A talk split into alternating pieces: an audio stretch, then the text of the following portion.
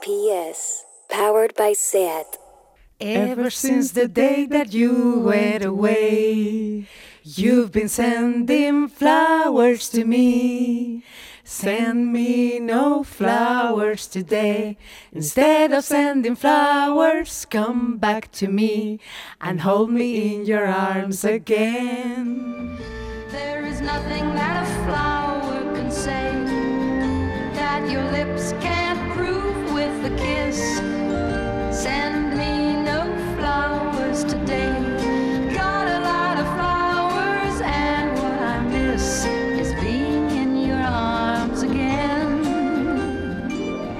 Bueno, Isabel, eh, bienvenida a mi programa. Otra Estoy muy vez. nerviosa, muchísimas gracias por invitarme, de verdad, qué, qué nerviosa estoy. Lo hiciste tan bien la última vez que, mira, aquí estás otra vez. Qué maravilla. Mira, la verdad es que muchísimas gracias porque es la única persona que me ha vuelto a llamar dos veces en cualquier medio audiovisual, ¿sabes? Aquí tienes tu espacio para cuando tú quieras. Muchísimas gracias, me siento muy agradecida. Te voy a pagar yo a ti por venir.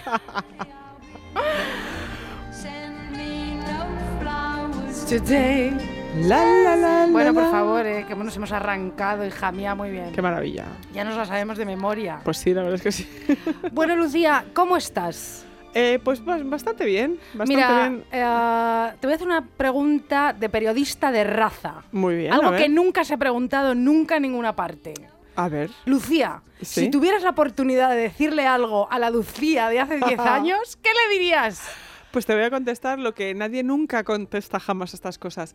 Que sufra menos y disfrute más. Fíjate. Todo el mundo dice lo mismo. Qué original. Oye, Isabel, eh, ¿tú cómo estás? Yo estoy hasta el coño. ¿qué quieres que te- Eh, creo que toda la audiencia quiere saber lo más importante del año, Sí. básicamente, que es qué ha pasado con Fernandisco Fitzcarraldo. O sea, te, te- te- ¿ha contactado contigo? Bueno, vamos a ver. Ah, sí. No, es verdad. Sí, sí, sí. Ha contactado conmigo porque resulta que sí que él lo escucha. Fernandisco lo escucha. Y claro, yo creo que no. ¡Qué barbaridad! Me ha dicho que he mentido un poquito, Ya, que he contado un poquito las cosas a mi manera. bueno, claro. Pero fíjate que el primer mensaje de WhatsApp fue ja, ja, ja. Ah, mira, Me dijo, después ja, ja, ja. todos estos años. Empezar con un jajaja. Me dijo ja, ja, ja. Antes de decirme me dijo, tienes un poco razón en todo. Ah, La arquitecta es gilipollas. O sea, la arquitecta es gilipollas. Encima, la arquitecta es una cateta que me hace la pasta carbonara con nata y no con yema de huevo como lo hacía yo. claro. Y que, está, y que soy el amor de su vida. ¿En serio? No, por supuesto que no. Fritz Carraldo no me ha escrito. No tenemos noticias de Fernandisco. Nunca las tendré. Puto Fritz. Porque Fernandisco, chica, yo qué sé. Está mudo. Pero escucha, sé que lo vas. Que, yo sé que lo va a escuchar. Porque tenemos amigos en común que sí que lo han escuchado. Buah, qué nervios. Y eh, efectivamente me dirá, bueno, has cambiado un poquito aquí las cositas y tal. Pero bueno, ah, da igual, la réplica es lo que importa. Lo que importa. Pero también te digo que este es capaz de mandarte un mensaje en- de año nuevo, ¿eh? Ah, ¿Sabes sí. esa gente que te hace Sí, eso? sí, que sí, dices, sí. ¿qué haces ahora tú aquí? Sí, sí.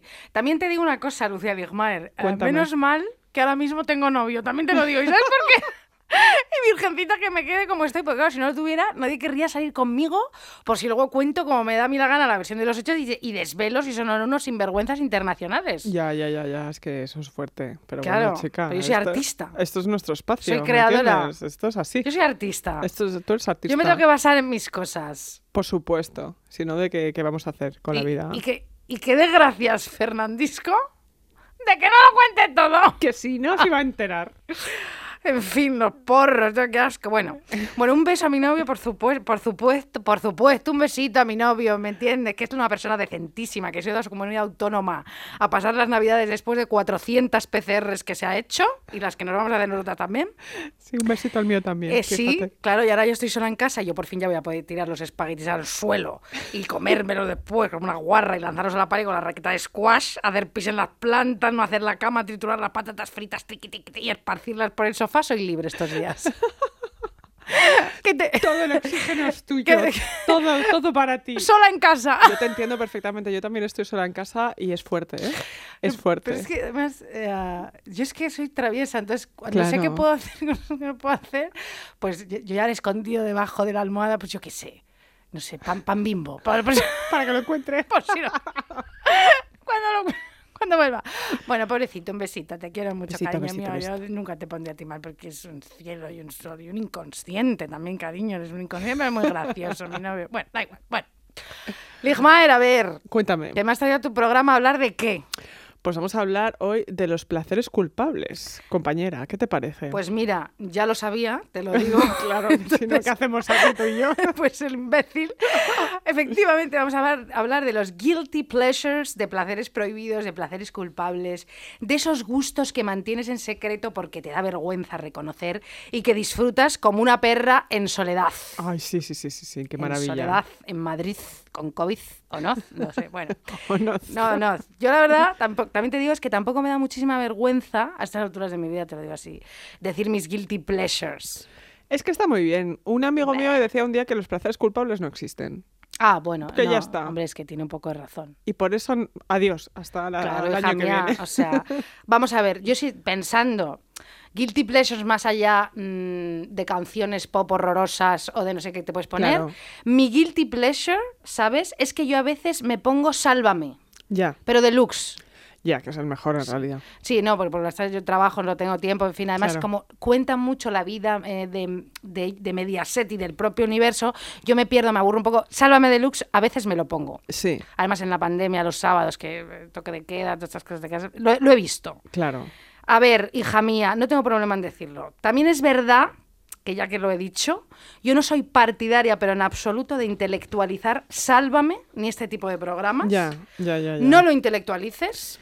Es que no hace falta. No, estos programas de Mediaset de entretenimiento están fenomenal para lo que están, pero no lo intelectualices. Yo es que a veces veo a gente que lo hace y chicas, a estas alturas de la vida no hace falta, de verdad, porque además este tipo de programas son en ocasiones muy divertidos, pero como en la vida misma hay unas dinámicas terribles, misóginas, déspotas, terroríficas. No lo intelectualices, es lo que es. Tampoco digas que lo ves en modo irónico, en plan es tan malo que no es que es bueno, mira, no. No, lo ves y punto. Ya está, hija. Yo tengo un amigo que tú también tienes, pero no vamos a decir esto porque en el fondo pues hay que ser un poco de vez en cuando. De vez en cuando. Que dice que si ves Sálvame no lo tienes que contar, que hay que verlo en secreto y no decirlo. bueno, hija, no sé. Bueno, pues ya está dicho, o sea que bueno, sí, ya le sí, estamos eh, desobedeciendo. no pasa nada. Bueno, me parece un poco también bien esto, ¿eh? O Sí, sea, sí, bueno. sí, sí. Que Mira, cada uno, mira. Claro, que o sea, que lo veas a veces o que lo veas todas las tardes, eh, me parece fenomenal. Luego lo quieres empalmar con el reality de la noche, pues chica, no pasa nada, no te sientas mal, no importa. También efectivamente háztelo mirar, si esa es tu vida, tus referencias, también te lo digo, porque Ya, chica, ya. coge un libro de Vivian Gornick, no pasa nada, ¿no? Sí, sí, totalmente. Pero bueno, es verdad que hay mucha gente mayor que le hace muchísima compañía y esto es verdad. Por supuesto, bueno, la televisión hace una compañía tremenda y, Y, te lo pones por las tardes, pero bueno, no estamos diciendo No, ni es que qué tontería. El, el debate de bascular entre alta cultura y lo que se considera baja cultura es súper antiguo y es un coñazo increíble de debate. Ya lo hizo Humberto Eco hace Eh, 90 ay, años bueno, ya. y todo el mundo, no te justifiques ya que tenemos todas 37 años, algunas tenéis 55, pero bueno, ya está. No pasa nada. Y ya estamos curadas de espanto. ¿Que te quieres de repente poner despacito de Luis Fonsi? Pues, Pues chica. Póntelo. Muy bien, quiero para decirte nada que yo he ido a todos los conciertos de presuntos implicados en mi juventud. ¿Perdón? Si yo cantaba empastando la voz con Sole Jiménez, a veces pensaba, yo lo hago mejor. ¿Cómo ha podido comprobar ¿Cómo? toda la audiencia? Pobre, un- eh, no, pobre nada. Un beso a Sole Jiménez, que me parece una cantante No, impresionante. es una excelente cantante, por supuesto. Luego fíjate que yo tengo, un- a mí me- de pequeña me encantaba Alejandro Sanz y yo tengo un autógrafo que me, que me, que me hizo en Cádiz, ¿vale? En Cádiz, eh, Soledad, Madrid, eh, COVID. Y fíjate, a mí me encantaba. Bueno, luego ya pues creces y claro, pues ya no te gusta, ¿no? Porque claro, además No ves, ves el Twitter de ese señor y escribe esas majaderías, ¿no? Como nunca es tarde para aprender, señora vida, en qué pupitre me siento, vete a la puta no, mierda, ¿sabes ya qué está cojones bien, ¿Qué estás contando? Alejandro Sanz, yo en el 95 me gustabas, tú vives en el 95, me refiero. Y en Miami, que estas Miami. cosas siempre van juntas, tú lo sabes. claro. Esta gente que se va a Miami Sí. les pasa algo. Sí, se no sé qué les pasa ahí. ¿Les pasa algo? Miguel Bosé, Paulina Rubio. No, aparte es que eh, Sanz. no- no- tú no eres un poet Twitter, porque tú siempre tienes 177 años. Decir, Claro. deja la afectación. La afectación. Y deja de ponerte las pestañas el día de la mujer Sí, también. sí, porque Ya que estamos. sí, Digo, no, no porque sé. por- ya es- el morro que tienes es, Es que es fuerte. fuerte eso, ya, no, o sea, quiero decirte. Pero si tú de repente un día estamos en una fiesta, Lucía, Sí. y tú me pones. Ella me peina el alma y me la enreda. Va conmigo, pero no sé dónde va. Mi rival, mi compañera, que está tan dentro de mi vida y a la vez está tan fuera. Sé que volveré a perder. Me puedes cortar. La encontraré de nuevo, pero con otro rostro y otro mío, es que no nombre sé, diferente y otro cuerpo. Pero sigue siendo ella, Ella. que otra vez me lleva. Nunca me erres. ¿Me puedes parar? O sea, si no, al no girar parar. la rueda. ella.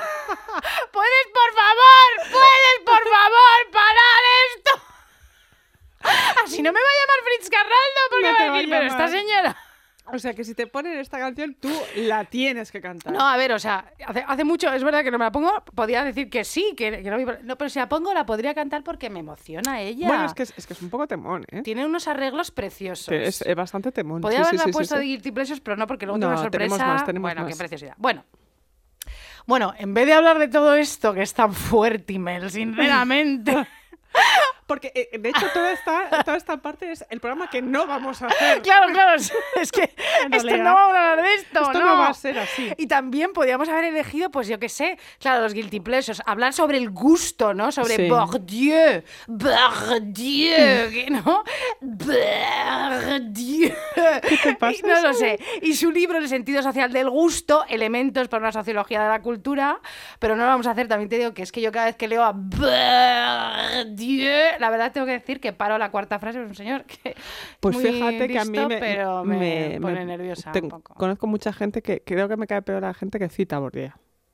Hombre, Eso es fuerte. Eva Hay- hay Youth, gente nuestra que- amiga, siempre Pero Eva Youth puede hacer lo que quiera porque es nuestra amiga además, íntima. Sí. ¿no? Eva Vamos a ir a cenar con ella estas navidades. de Sí, sí.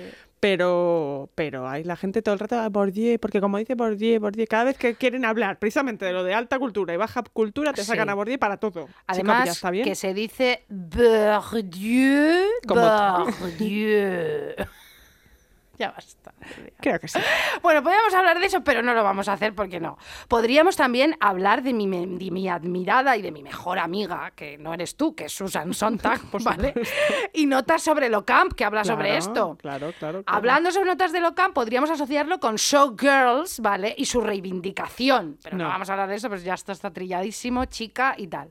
Por cierto, esto ya lo hemos hablado, a lo mejor no, no lo sé. Os recomiendo el documental de You Don't Know Me, Know Me, Know Me Malone. You de- don't know Exacto, que está en filming. Sí, está muy que bien. es, bueno, pues cómo ha sobrevivido y luego se ha reivindicado Showgirls y cómo vemos esta peli 25 años después, que tú sabes que además la actriz eh, ya no volvió a currar en su vida, Pobrecilla, la cayó en desgracia, la machacaron, todo esto. Bueno, está muy bien el documental. Bueno, lo único que voy a decir de notas sobre lo camp de Susan Sontag es una cosa que supongo que todos nos hemos dado cuenta en la vida, pero que está bien que Susan Sontag nos lo recuerde en este ensayo. Y es esto. A ver. Fíjate, uno de los hechos a tener en cuenta es que es el del que, espérate, es el de que el gusto tiende a desarrollarse muy desigualmente. Es raro que la misma persona tenga buen gusto visual y buen gusto para la gente y gusto por las ideas. ¿Estás de acuerdo? Absolutamente de acuerdo. Yo también, esto es una cosa que me, me alucina.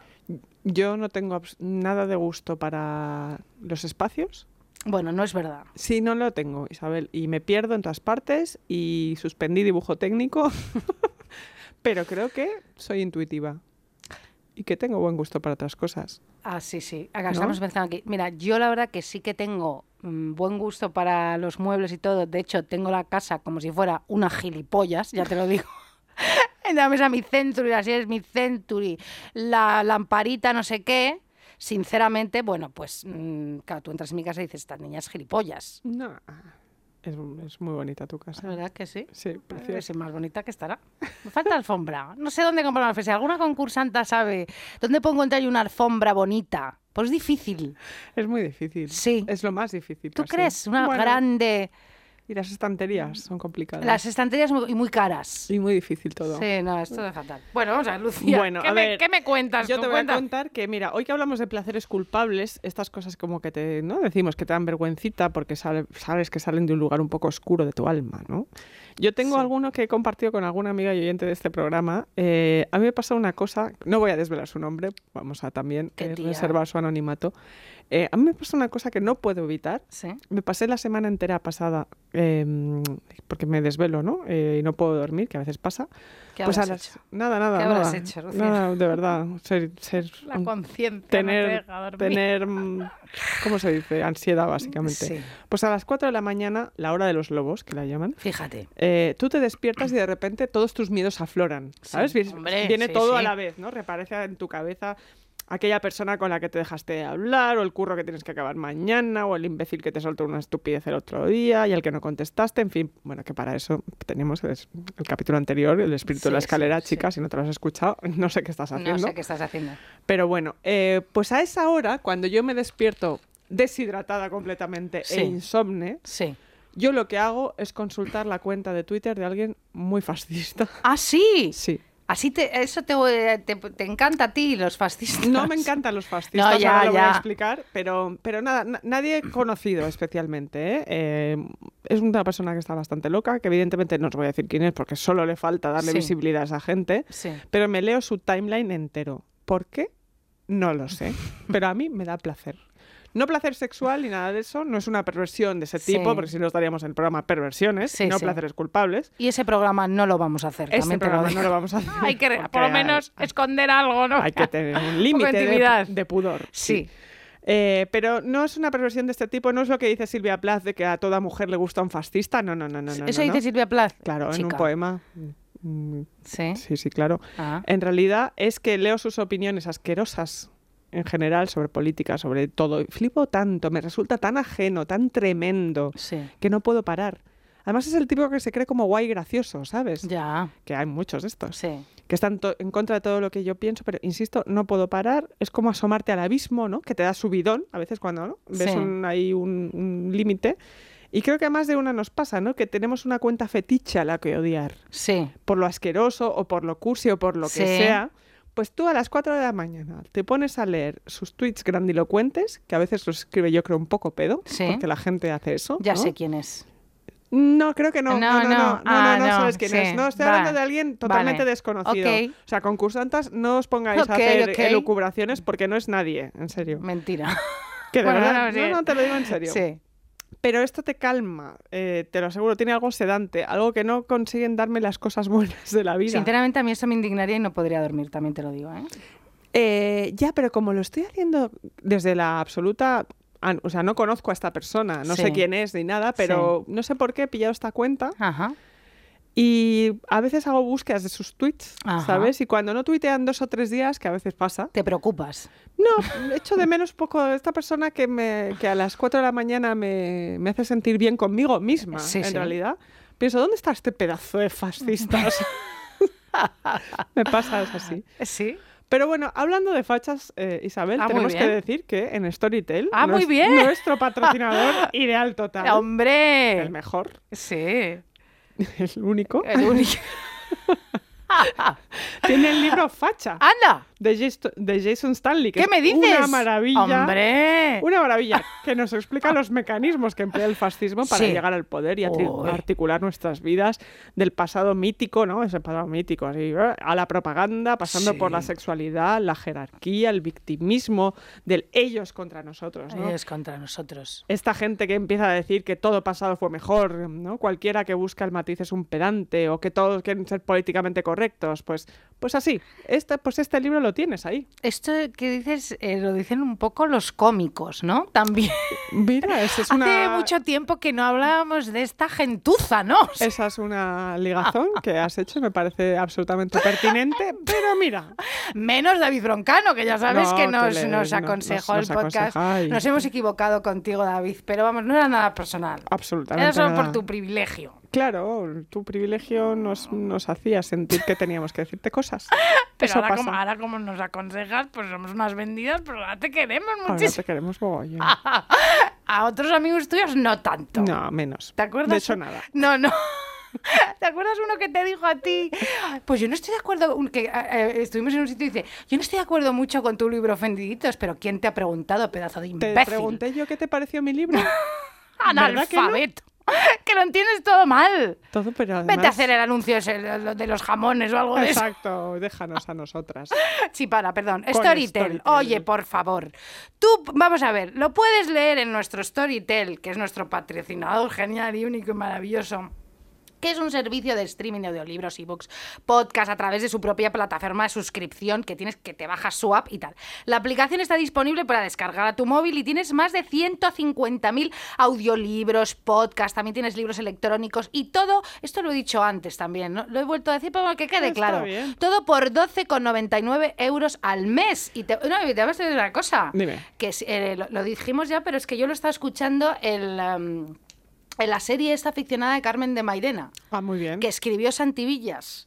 Y que lo narra Bob Pop, que os encanta. O sea que, por favor, eh, Storytel es bastante guay, sinceramente. Suscribíos totalmente porque además puedes cancelar cuando quieras y compañera, tienes además un mes gratis de prueba si entras a través de storytel.com barra deforme semanal. Hombre, es Hombre, que no esto sé qué es un- estás es- haciendo. Exacto, o sea, tú fíjate qué maravilla que gracias a Deforme Semanal tienes un mes de suscripción gratis. O sea, es que es flipante. Yo nunca he tenido un mes de suscripción gratis en ninguna parte. Yo creo que tampoco. Y gracias a ti y a mí tú puedes tener un mes de suscripción gratis. Mira, esto si tuviéramos eh, aplausos, aquí pondríamos un Ah, aplauso. es que Fenomenal, de fuerte. verdad. Bueno, a ver, Eh, pues esto que te digo de los tweets, ¿no? De, de- de- de mirar los tweets de alguien que no conoces y tal, también pasa con la gente a la que quisiste y ahora detestas. Bueno, Eso es un poco placer sí. culpable también, es el mismo fenómeno en realidad. Sí. Porque tú ves su vida en las redes como un placer culpable, ¿no? Estás ahí viendo que comen, dónde van, algo que siempre está teñido de felicidad. Porque siempre esas personas que ya no están en tu vida son felices en redes. Sí. Algo que es mentira, claro.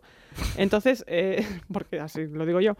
Y esa vida que no compartes no tiene matices para ti. Son todo cosas buenas y a veces las usas de manera autodestruct- autodestructiva y complaciente. sí, ¿Cómo puede ser este imbécil feliz sin mí? claro. O sea, ¿cómo se atreve? Y aún así ahí está, subiendo fotos de sus caminatas por el campo, sus cenas con, amigos, con su novia actual y todo ese Como rollo. saltos en el Machu Picchu, ¿no? Que eso Claro, es muy típico, ¿no? bueno, bueno, Salto claro, es y que hay- hay- foto Machu Picchu. Ay, cada ex, madre mía. Mm, Pues meterte en ese loop empieza a ser- siendo un placer culpable, pero acaba en un lugar un poco extremo, en el que ya sabes que eh, tú ya sabes qué va a hacer este fin de semana.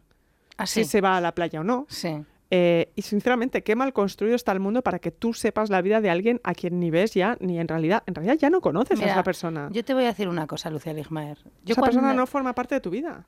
yo cuando me metí en el Instagram de la arquitecta y vi Sí. La arquitecta de Fernandisco. de Fernandisco y vi que a veces en verano se van como a camas balinesas de esas que son repugnantes y asquerosas. Es fuerte, sí. Y brindan como con una copita de balón, así con su gintoncito, ¿no? Como de repente en Semana Santa, digo, mira, eh, mm, qué espanto, ¿no? Lo he hecho todo bien. Sois asquerosos, te lo digo en serio. Mm, Con tu bolita de pimienta dentro de... Ya, ha pasado de moda el gin tonic. Ya está en tu cama, es una marranada, te lo digo así, claro. Pimienta rosa. Yo, sí, como hacéis? con pepino, ya, pero son 2020, estás como fuera de onda. Estás fuera de Clueless. órbita. Totalmente. Fernandisco, chico. Hazte una foto de pies, a ver si tienes huevos. y pon aquí sufriendo Aquí sufriendo, qué horror. con la arquitecta. Mm. Es una arquitecta que le gustan las camas balinesas. Te va a escribir el día de fin de año, vamos. Sí, vamos, sí, vamos. sí, lo sé, sí, sí. lo sé. Pues que a ver si se va a tomar por el culo. Mira lo que te... Perdona, sigue, no sé, pobrecilla Fritz Carralda. Es que hace mucho que no le veo. Bueno, Claramente. estuve en el metro, pero hace mucho que no hablo con él. Igual es una persona encantada. Y la arquitecta va a ser mi amiga. Bueno, sigue, perdóname. Ay, Dios mío. Bueno, en fin, esa persona no forma parte de tu vida Sí. y tú ves, claro, las paellas que se come el fin de semana. ¿Cómo hemos normalizado todo esto? Yo no lo sé.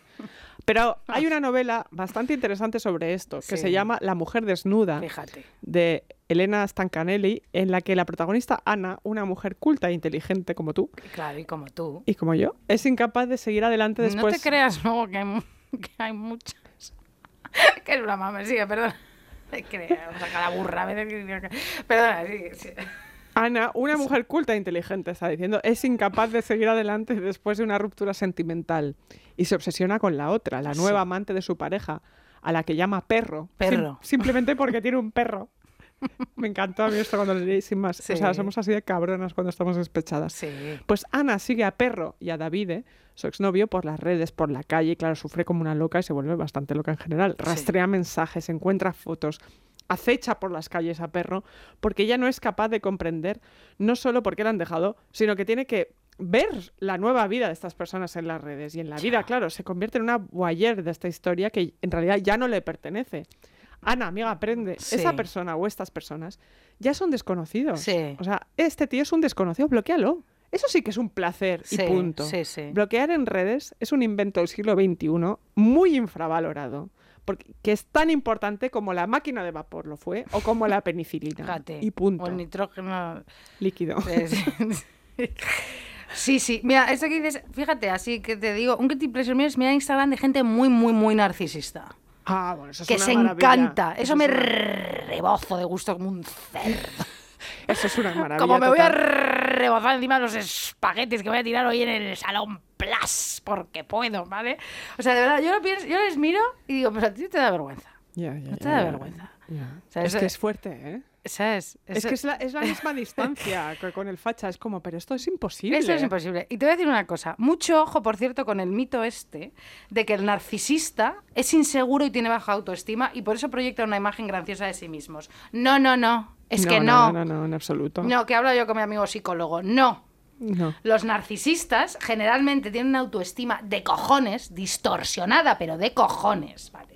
Y ellos piensan que, que, que, que, son maravillosos, eso es así.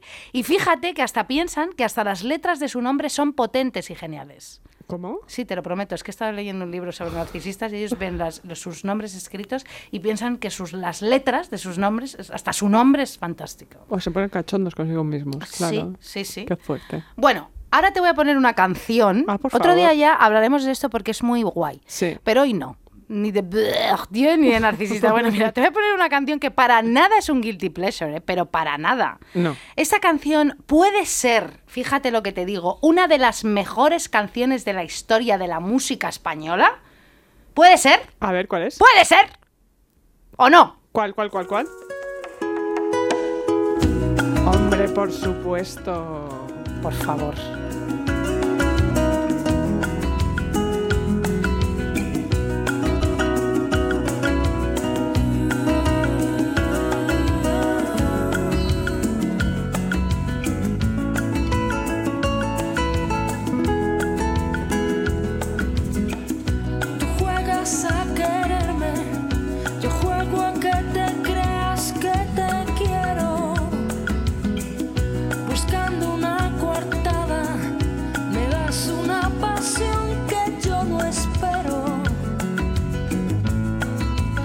No me importa nada, tú juegas a engañarme.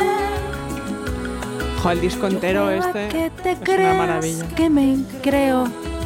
Escucho tus bobadas acerca del amor y del deseo. La mejor canción de toda España, ¿eh? Sí. De todos los pueblos, de todos los sitios preciosos de España, de todos los pueblos, las ciudades, las comunidades autónomas. Las aldeas. España es un lugar precioso, la gente se levanta prontísima para currar, somos todos una gente de verdad maravillosa. Y no me importa nada, por mucho que me empeñe. Estoy jugando y no me importa nada. Luz Casal me cae fenomenal. Me, has hecho un pareado además. Es que me cae fenomenal. Mira, esta canción... El disco, insisto, Sí. el disco entero es una barbaridad, porque a mí la, la mía del disco es Te dejé marchar. ¿No te Ah, encanta? me Oh, encanta, me con las encanta. La última noche. Uy, qué bonita. No, pero mira, esta canción se la dedico a mi amiga Raquel Ah, muy bien. Peláez. Muy bien. Un beso para Raquel. Un beso para Raquel. Palabras que te hieren y no me importa nada. Tú juegas a quererme. Oye, vamos a hablar de otro placer culpable que te tenemos, si te parece. Conozco la jugada, sé manejar las distancias cortas. a ver qué te piensas. A ver qué te piensas. tú. Anda, que te cojo. De verdad. Perdona, Lucía, sigue. Digo, vamos a hablar de otro placer culpable que tenemos y hemos hablado mil veces, que son las comedias románticas de cualquier tipo, ¿vale? Yo no considero para nada que eso sea ningún guilty pleasure, porque hija, eso es un Depende género. de cuál. Además, hay una cosa muy machista, perdóname que ya te dejo continuar, eh, no eh, en, en que estas cosas como de mujeres, las cositas de los cotilleos, la, la comedia de esta, y luego qué pasa, el género, este thriller, vaqueros, todo esto, Por ya supuesto. está bien. No, ¿eh? no, a ver, fíjate que yo quería hablarte de eso luego porque Ah, todas las- perdón. No, no, no, no, pero que todas las boy bands, ¿sabes? ¿No? Hombre. grupos de, de chicos para mujeres siempre se de, para chicas adolescentes se han considerado una ridiculez. Tú fíjate. Y hay muchísimos grupos que empezaron como boy bands, prácticamente como Blur. O sea, Sí. Blur ah, empezó siendo un poco grupo, no boy band, pero sí que salían en las revistas para chavalas. Sí. Y que luego se endurecieron como, vamos a dejar de lado todo esto, eso es una mierda. Ya está bien. Ya está bien. Pero yo no te estoy hablando de Ya eso. lo sé, ya lo sé. Yo estoy dicharachera. Ya, Perdona. no, está estupendamente, estupendamente. Dime, dime, a ver. Pero yo hablo de el tipo de... O sea, las que, nosotras que somos fans de las comedias románticas. Bueno, sí, las que así. son mega fuertes, sí, Sí. con estereotipos y roles Sí, de o sea, género horribles, sí. se han hecho buenísimas comedias, las- los años 40, hemos hablado mil veces de Nora Ephron, de la Manic Pixie y tal. Pero yo estoy hablando de otra cosa. Sí. Yo soy capaz, y esto es una confesión bastante fuerte, A de ver. tragarme cualquier subproducto audiovisual, por infame que sea, si las dos personas que protagonizan eso tienen química. Es muy fuerte, Lucía, lo que acabas de decir. Secreto de Estado que estaba con Bueno, siete para llaves. mí lo es. En un banco. Porque lo de la química no es fácil. Sí. Porque tú tienes que sentir esa identificación, ese gustirrinín en la barriga, como de amor entre esas dos Sí, personas. sí, sí. El amor es lo más importante de la vida. Ya. Exacto, tú necesitas que se besen, que se confiesen todo lo que les pasa, que se declaren algo, que se metan en una cama o en un bosque a follar de una vez, lo que sea. Sí. Y ya te digo, hay grandes obras al respecto, pero a veces la química se da en lugares, lo que Jordi Costa decía, perlas en el lodo. O sea, que hay veces que Me se da- cae muy bien Jordi Costa. A mí también. sí. eh, se, da- se dan lugares donde la peli es mala, la serie es mala o Sí. larga, y- pero tú te la tragas entera simplemente porque necesitas sentir ese, ese chispazo, Sí. ¿sabes? A mí ahora mismo me está pasando con una serie de Netflix que se llama Amor y Anarquía, una Sí. serie sueca sobre una editora de 40 años casada con dos hijos a la que le gusta el informático de 25 años de su curro. Sí. ¿Puedo decirte que sea buena? No, no, No. puedo decírtelo, no puedo. Claro. Pero puedo decirte que no pude parar de verla Ya. hasta que acabe los ocho capítulos en una tarde porque sí, no pude, o sea, no pude parar buscando ese, ese sentimiento. Además, creo que he encontrado algo repulsivo en mí que he entendido, que es lo que me hace verlas, tía. Es asqueroso. Porque, chica, no, no, no, tampoco es que Sí, sea algo tan vergonzoso No. el acto en sí. O sea, la, la serie de esta que os digo, para echar la tarde de lluvia, está bien. Sí. Pero he entendido cuál es el mecanismo que opera en mí ¿Qué opera en ti? que es espantoso. Yo siento que si él está fuera del alcance de ella, es decir, si de alguna manera ella está conce- concebida como un ser inferior a él, Sí. Ya me han comprado. Ah. Que eso es asqueroso. ¿Por esto. qué? No lo sé. O sea, si ella es una nerd o parece fea o tiene algún tipo de movida extraña y él es guapísimo o él es rico o triunfador y ella es una loser y no parece una supermodelo ni una Manic Pixie, porque las Manic Pixie siempre son guapas, siempre son Winona Ryder y, Sí. y Amelie, gente estupenda. Bueno, me tienen- terrorífica. Terrorífica, pero por otras Sí, razones. sí. Caigo de cuatro patas en el cuento de la Cenicienta. Te juro que opera en mí algo que no, de lo que no estoy nada orgullosa y por eso lo confieso hoy. Sí. O sea, yo disfruté con mierdas como San Valentín. O sea, disfruté con qué le pasa a los hombres. Si no Oh. las habéis visto, no pasa nada, son infames. Pero a mí hay algo que me seduce, patriarcado total, Sí. de la idea en la que él descubre una joya en bruto, ¿sabes? De que él la salva, es horroroso. Mira. No lo puedo evitar. Estoy programada para verla hasta que se besen. O sea, patriarcado atroz. No sé cómo se llama esto. Seguro que Noelia Ramírez nos lo puede decir, lo sabe y lo contará. Yo necesito Qué un lista, término. me cae muy Claro, bien. a mí también. Y Bego Gómez Urzaiz. Y Bego también. Las más listas de todas. Las más listas. Ellas, por favor, Bego, ¿no? Sí. Mm, ¿Cuál es el término que explica lo Sí. que me pasa? Necesito eh, que alguien explique mi problema que va más allá del placer culpable. Sí. Porque es un poco execrable ya. Esto es un placer execrable. A ver si va a ser porque eres catalana, hija mía. Yo qué sé. Ojo, ojo donde te metes. donde te. Esto en Madrid no nos pasa. Las cenicientas de Madrid, pues chica. De verdad. Es una broma, hija, por favor. Cataluña, Cataluña siempre. Catalaña. Catalaña siempre nos salva el trasero, nosotras. Viva, hombre, ya está bien, por supuesto. Bueno, vamos a ver. Me has dado pie perfectamente a hablar de lo que yo voy a hablar ahora. Mm. Ajá, bueno, bueno, mira. Voy a seguir hablando yo de las comedias románticas. Muy bien. En concreto, voy a hablar de pelis de, de pelis de adolescentes de los 80 que son mis preferidas. Bueno, por favor, o sea, no hay nada que me guste más. Por supuesto. Y en concreto voy a hablar de una de mis preferidas de verdad de todos los tiempos, y esa no es otra que La chica de rosa. Mm. Pretty in Pink, dirigida por Howard Duth. ¿Se dice así? Es que no sé si lo he escrito sí. mal. Bueno, ya lo No, miro. eh, creo que era Howard Deutsch, ¿no? Howard Deutsch. Deutsch. Me parece, no lo bueno, sé, pues no no sé. importa. Y guion del máster del universo, del que es que es mi preferido. Este es un señor que me cae muy bien. Mira tú por dónde. Fíjate. John Hughes. Me encanta. Bueno, era el mejor, él era el mejor. Vamos a ver, Molly Ringwald, que es la prota de la peli, que es esta chica Sí. blanca, pelirroja, que también hizo el Club de los Cinco y 16 velas, que es maravillosa, ¿vale? Se convirtió en la musa de John Hughes y efectivamente él escribió varias pelis para ella, que por cierto, él dirigió, porque la chica de Rosa solo la escribió, ¿eh? Esto es así. Sí, sí, sí, sí. Bueno, yo voy a hablar de esta peli además gracias a un libro que a mí me encanta, que está editado por Blackie Books, que también me cae muy bien, que son catalanes, fíjate, todo cuadra, que se llama Time of My Life y está escrito por una periodista que a mí me gusta mucho y que a ti también, que se llama Hadley Freeman. Bueno, fan, fan radical de Hadley Freeman. me encanta Hadley Freeman. es la mejor. Es que es la mejor. Tú la entrevistaste, No, yo no la entrevisté, yo cené con ella. fíjate. Que es más guay todavía. Bueno, bueno, bueno, bueno. No, no, no, no la entrevisté, pero, pero la trajeron aquí a Madrid para, para la presentación del libro y la verdad es que es una persona encantadora, simpatiquísima y yo creo que listísima. Y Sí, tú también, sí, vamos. hombre, por tía estupenda. Bueno, Sabe un montón de todo, además sabe de pelis, sabe de moda, sabe de historia. sí, sí. Es increíble. Muy bien. Además, a ella le encanta viajar, le encanta el cine, le encanta... Como nosotras. Es como Pero me, esa gente. Me encanta la música, me encanta Me viajar. me encanta. enca- No, vamos a ver. Freeman te cuenta que nadie como Hughes, ¿vale? La- nuestra periodista, eh, eh, ca- caló tantísimo en la juventud de la época con sus películas. Y eso es porque en el fondo de su corazón él seguía siendo un adolescente sensible y marginado. Y le encantaba escribir sobre eso, ¿no? Sí. Parece que él se quedó congelado en esa época adolescente. Además, él se llevaba muy bien con todos estos actores, se hizo mega íntimo con Ringwald, eh, eh, les entendía fenomenal. También te digo que qué mm, ganas, te lo digo en serio, puede ser la adolescencia una época más aburrida, más dolorosa y más espantosa. No lo creo. Bueno, pues Hughes estaba flipando con la adolescencia y se quedó ahí. Bueno, Sí, sí, sí, sí.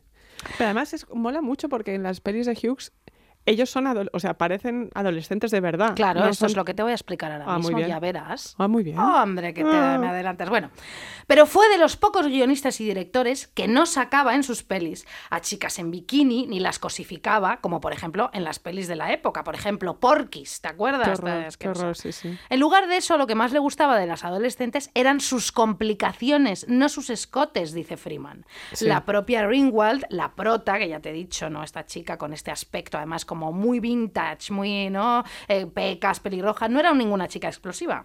No, no, tío, normal. No, y, no, y muy, mo- y mo- a mí me encanta. Bueno, Sí. en fin, tuvo muchísimo éxito, más que ningún director de la época, porque es eso, tomaba muy en serio a los jóvenes de sus pelis, tan en serio como ellos se tomaban a sí mismos y sus problemáticas.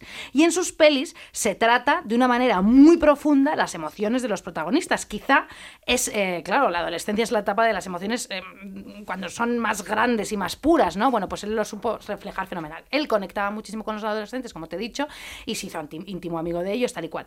Y escribió su obra maestra, para mí, La chica de rosa, con eh, Ringwald, que su personaje principal se llamaba Andy Walsh. Andy Walsh. Sí. La premisa de la peli es la siguiente, todo el mundo lo sabe, y si no, pues chica, corre corriendo, corre, corre corriendo a verla, claro. Andy, una chica de instituto de barrio bajo, quiere ir al baile con un chico rico llamado Blaine, está enamoradísima de Blaine. Bueno, y todo esto ante el horror de su mejor amigo de toda su vida y compañero también de clase media baja llamado Ducky, que está perdidamente enamorado de Andy. Sí. Aquí lo de las clases es muy importante, muy Eh, importante. En todas sus películas, Sí. yo creo, de, de- de adolescentes, porque luego hizo solo en casa y otras cosas, sí, pero, sí. pero en todas sus pelis de adolescentes siempre De los 80. hay una cosa con, con el instituto como un, como un sistema feudal. Totalmente. Bueno, la peli tiene todos los clichés de género, título de canción pop, escenas de pasillos abarrotados, ¿no? Gran número de musical, momento álgido en el baile de, de graduación. Bueno, fantástico. Mira, te cuenta Freeman que antes de los 80 a las chicas no les iba muy bien en las pelis adolescentes. Por ejemplo, los 50, en general se las ignoraba, ¿no? Y las pelis se centraban en los apuros de los chicos, como en Rebelde sin causa, acuérdate de James Dean. Por supuesto. Atormentadísimo, chaqueta de cuero, Sí. camiseta blanca. Bueno, y el protagonista era él. Sí, ahí. Mm. generación beat, a tope, todo tíos. En los 60 les ponían poca roca a las chicas y no tenían tra- trama o lógica argumental, es así. En los 70 las pelis de adolescentes eran de terror. La noche de Halloween o Carrie, bueno, películas que a mí me encantan, también te lo digo. Y en pelis que mm, idealizaban de manera sentimental a los adolescentes de épocas pasadas, por ejemplo, como en Gris o en American Graffiti. Pero no había, eh, no había personajes femeninos guays, eso es así. Es así totalmente. Pero entonces llega Hughes y cambia el paradigma. Y cambia a las adolescentes, fíjate, en personas y ya no son objetos sexuales, ni seductoras, frías o malvadas. Y sus personajes femeninos jóvenes pues son extraños, son hostiles o incluso difíciles, tías con carácter. Por supuesto. Y entonces empiezan a hablar de sus problemas con el sexo y de lo mal que lo pasan con este tema. Por ejemplo, en el Club de los Cinco, Allison le dice a Claire, es un arma de dos filos. Si dices que no eres una mojigata y si dices que... O sea, si dices que no, eres una mojiga- mojigata y si dices que sí, eres una mujerzuela. Pero fíjate que, En Fíjate. el club, que en el Club de los Cinco hay una cosa que pasa que tiene que ver con lo que te decía yo de lo execrable de las, de las pelis, mm, de a veces Sí. de las comedias románticas. Has visto que hay una que sufre una transformación. Ah, para poder espera, gustar. wait Ah, a perdón, moment. Y léete el guion antes de hacer el programa. Menuda sinvergüenza la tía. Bueno, vamos a ver. Me lo salté. Nada, hija mía, de verdad. Tómate una Coca-Colita. Vamos a ver, bueno. A ver, no. Eran chicas raras, ¿vale? Estas películas de John Hughes, ¿vale? En las que eran chicas raras que vivían demasiado en su cabeza, cuyo aspecto no acababa de coincidir nunca, además, con la moda del momento, y que no besaría, ella creía, a un chico hasta bien entrada su tercera década, dice Ferryman, hasta los 30. Bueno. Y dice, hasta que llegó Crepúsculo o los Juegos del Hambre, los estudios de Hollywood no tenían chicas adolescentes protagonistas en las franquicias. Bella de Crepúsculo y Katniss de los Juegos del Hambre son dos heroínas muy distintas a Andy de la chica de Rosa. Para empezar, Bella, Kristen Stewart, vale, que a mí me gusta, pero Crepúsculo pues no. Ella es pasiva, es aburrida, vacía, siempre necesitada de que los hombres vengan a salvarla. Y encima se pone en peligro con un novio que es vampiro. Y encima se supone que esto es un acto romántico. Vale, mientras que Andy se niega a cambiarse, por ejemplo, el sombrero por su enamorado. Pues Bella se hace vampira, imagínate. Y flipas. Cambia por su novio. Por supuesto. Entonces, luego en los 90 aparecen estas pelis como Clueless, fuera de onda, que me chifla con Alicia Silverstone, ¿te acuerdas? Sí, sí, por supuesto. Vale, que está basada en Enma de Jane Austen, o luego también aparece en los 90 10 razones para odiarte, que también me chifla, también basada en La fierecilla domada. Pero es que son pelis que están basadas en textos clásicos, quiero decir, Hughes en eso es original, porque lo que hacen los 80 es hablar de problemas mundanos de los adolescentes, ¿vale? Sin Sus duda. pequeños problemas los lleva a la pantalla y eso es una película, y eso es importante, y eso no lo hizo nadie en los 80, solo lo hizo él, y encima con mujeres protagonistas. Luego llegó la temida Manic Pixie Dream Girl, chicas de ensueños con encantos, defectos, vomito, pero que nunca eran protas de las pelis. Andy, de la chica de rosas, lo opuesto a la Manic Pixie Dream Girl del coño. Existe por sí misma. Es segura e insegura, inteligente e ingenua, feliz e iracunda, madura e infantil. Pero ella no es ninguna mema. Ella se pelea en la peli, no se deja pisotear y aprende a no cambiar por nadie. Al principio de la peli, ella quiere formar parte del grupo popular del Insti y los que tienen pasta, aunque les odie en el fondo, ¿no? Sí. Y además la trae Blaine, que es popular y rico, y fíjate que cuando sale con él se da cuenta de lo que en realidad se valora a sí misma y se niega a cambiar un ápice por él. Por él. Los que cambian en la película son los señores, Blaine, el padre de Andy, o Ducky. Ella no cambia y aún así consigue al hombre de sus sueños. Esto es un mensaje muy importante. Pero lo que yo te iba a decir era otra cosa. No, espérate, porque lo que me vas a decir ahora voy a decirlo yo. A ver. Verás. Luego Freeman habla de la manera de vestir en las pelis de los 80. Las chicas vas con fal- faldas largas, jerseys sin formas, blusas de cuello alto, abrigo enormes de sus abuelos muertos. Visten como quieren en lugar de vestirse para indicar que están disponibles sexualmente, ¿vale? Por el contrario, en la peli Alguien como tú de 1999, Sí. Vale, aquí entra lo que tú me vas a decir. La prota se quita las gafas y el peto lleno de pintura, se pone a lucir teta y se depila las cejas y ya es popular y le quiere el tío popular porque ya estamos cambiando a las raritas, ya estamos cambiando de imagen. Que no te iba a decir eso, te- lo que te estaba diciendo yo. Ah, que sí me he leído el guion. Oh, Es que en el Club de los Cinco- yeah. Dime a ver. En el Club de los Cinco pasa eso con una de ellas. No te- Claro. Pero que sí la cambian. Sí la cambian, ay, hija Ahí, mía, de ahí verdad. tiene ese punto De John verdad, Hughes que a veces tía, cae. Que tienes que ponerme la puntilla. ti, ti, ti, No, pero que creo que de ahí viene esta cuestión que, que tenemos algunas con la cosa de esta escena del cisne, porque a veces Hughes, hasta él, Sí. cae en esa trampa. Pero fíjate, luego hace esta, se redime, porque luego tú te acuerdas del vestido de mierda que se hace para. Eso es verdad. No, un es la vestido de tela que parece Oliver Twist. Como yo con las botas, ¿no te acuerdas? Que eso es, eso es insalvable. Y Totalmente. te quieres dedicar a la moda, Andy. Pero tú Ya. estás flipando. O sea, ¿es una hortera de bolera? ¿O no? ¿No te sabes vestir? Ah, pero La ahora catetona visto- fuerte, nada, no. No, no, no, vale, vale. Bueno, vale. la cosa es... Lucía, a ver, las pelis de los 80, cariño, menos en los clubs de los 5. Eso no pasa. No las cambia, o sea, vas en el club de los- pero no las tienen que cambiar la imagen y depilar las ceras ni, ni quitar las gafas para que las gafas pum cisne. No pasa normalmente. Ya, eso es verdad. Vale, no pasa nada, hija, que ya, muy bien. Ay, ay, ay, ay, ay. Bueno, vamos a ver, por ejemplo, no pasa en La chica del valle, que es una peli divertidísima, en Lucas, que es otra peli divertidísima, en Aventuras de la gran ciudad, en Teen Wolf, con este, ¿cómo se llama? Regreso al futuro, este señor que... Mm. Michael J. Fox. Sí, Michael J. Fox. En San Telmo, punto de encuentro. Buah, que ya hablamos de esta película, es una Hombre, maravilla. todas guays. Pero fíjate, por ejemplo, en Gris antes de los 80. Es que los 80 fue un punto y, mm, allí como en una isla, porque antes era terrible y luego fue terrible, pero los 80 muy bien. Menos el Club de los Cinco. no, pero vamos a ver, en Gris, por ejemplo, en 1977, ¿qué hace Sandy? Sandy, cuando se quita sus vestidos de los años 50, se pone en plan vampiresa y así recupera a su novio. Que es un Totalmente. gilipollas, si lo piensas ahora, el, el Danny Suco ese. Bueno, y ella además que se cambia entera por él y dices, pues chica, igual estabas bien antes, no pasa nada. Claro, además luego votarán a Ciudadanos y tendrán una casa en un duplex allí en Aravaca. Yo bueno, sé. yo creo que ya votaba Vox y todo, ¿eh? fíjate. Sí, puede ser, porque además, eh, bueno, no tiene nada de conciencia de nada. No No, puede O sea, ya, Bueno, no, da igual. La cuestión es, hija mía, que fue en los 90 cuando esto del cambio de imagen se convirtió en elemento esencial para las pelis de adolescentes. Como te digo, Clueless, que es verdad que nos gusta, pero fíjate, en Nunca me han besado con esta señora de té, ¿cómo se llama? Esta Drew Barrymore. Drew Barrymore que se drogaba a los nueve años y era alcohólica ya con 11, Pobrecilla, sí, sí, sí, sí, pobrecilla. sí. Esa me cae bien también. Mm, Sí, me pero ahora ya no hace mucho. Pero bueno, en esta película también la cambian. En 10 razones para odiarte a esta que, que hace La cambian, no me feminista. acuerdo. Sí, en 10 razones para odiarte la cambian un Qué poquito. fuerte. Sí, sí, Siempre sí, hay sí. esta- este rollo, ¿no? De que le quitas el rímel y las gafas y ya... El peto de pintura. Sí, total. Y ya está. Ya está total. Qué fuerte, men. Bueno, Hay una peli de John cambiar Hughes- para los hombres, que se Claro. llama. Hay una peli de John Hughes que si no la has visto, te la recomiendo muchísimo, muchísimo, que también sostiene lo, lo que tú dices, que se llama Una maravilla con clase. Hombre, hija oh, mía, qué mar- cómo por me gusta favor. esa película. Por favor, tú me subestimas hoy a mi señora, no sé por qué. eh, Pero no te subestimo. Que no, hombre, que no. eh, eh, que sí la he visto, Lucía Ligmaer. ¿Verdad que es una maravilla? Me gusta También mucho. el peto y ella tocando la batería. Sí, sí, me encanta. Bueno, espérate. En los 80 la rareza y la personalidad única no se aniquilaban. Menos en esta que tú me has dicho.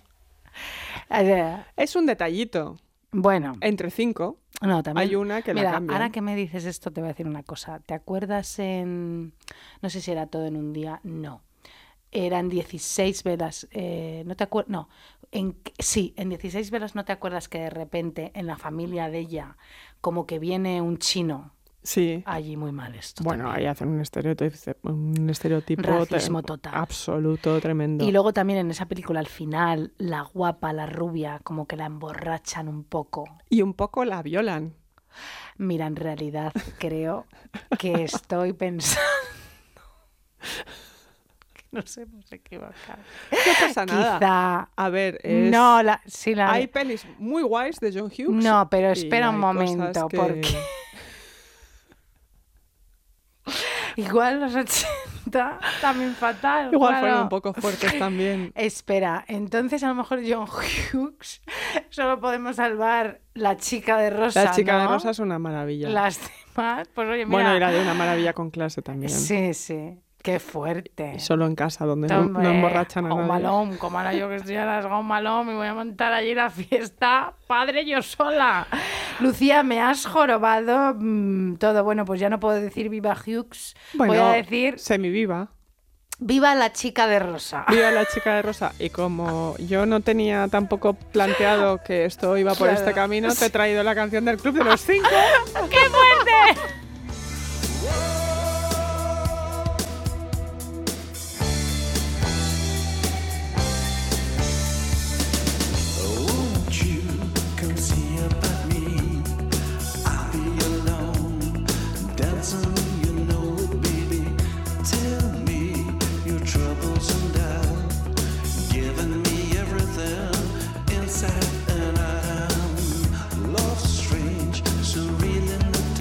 Fíjate. No, es que hemos, de los Cinco, eh, hemos cancelado a John Hughes en, en este programa. Con lo que nos gusta John Hughes. Pero bueno, mira, qué chica. fuerte, tía. Pues se va a convertir un poco John Hughes en un placer culpable, fíjate, Pues mira, aquí sí. con la tontería. Vaya hombre.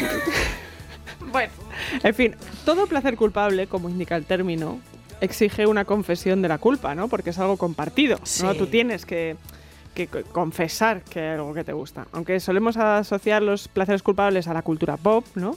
Como el hit insufrible que no puedes dejar de bailar, cuando... ¿Te acuerdas que bailábamos antes, Isabel? Pues mira, sí. eh, yo no me acuerdo. Eh, pues yo, a mí me gustaría extender eh, la idea de placer culpable a la consecuencia de la confesión. Es decir, yo confieso mi placer culpable que me genera cierta vergüenza y eso al compartir la culpa me relaja, ¿no? Me limpia de alguna manera, porque al comunicarlo pues ya no estás sola, ¿no? Sí. Tiene algo de eso el placer Sí, sí, culpable. sí.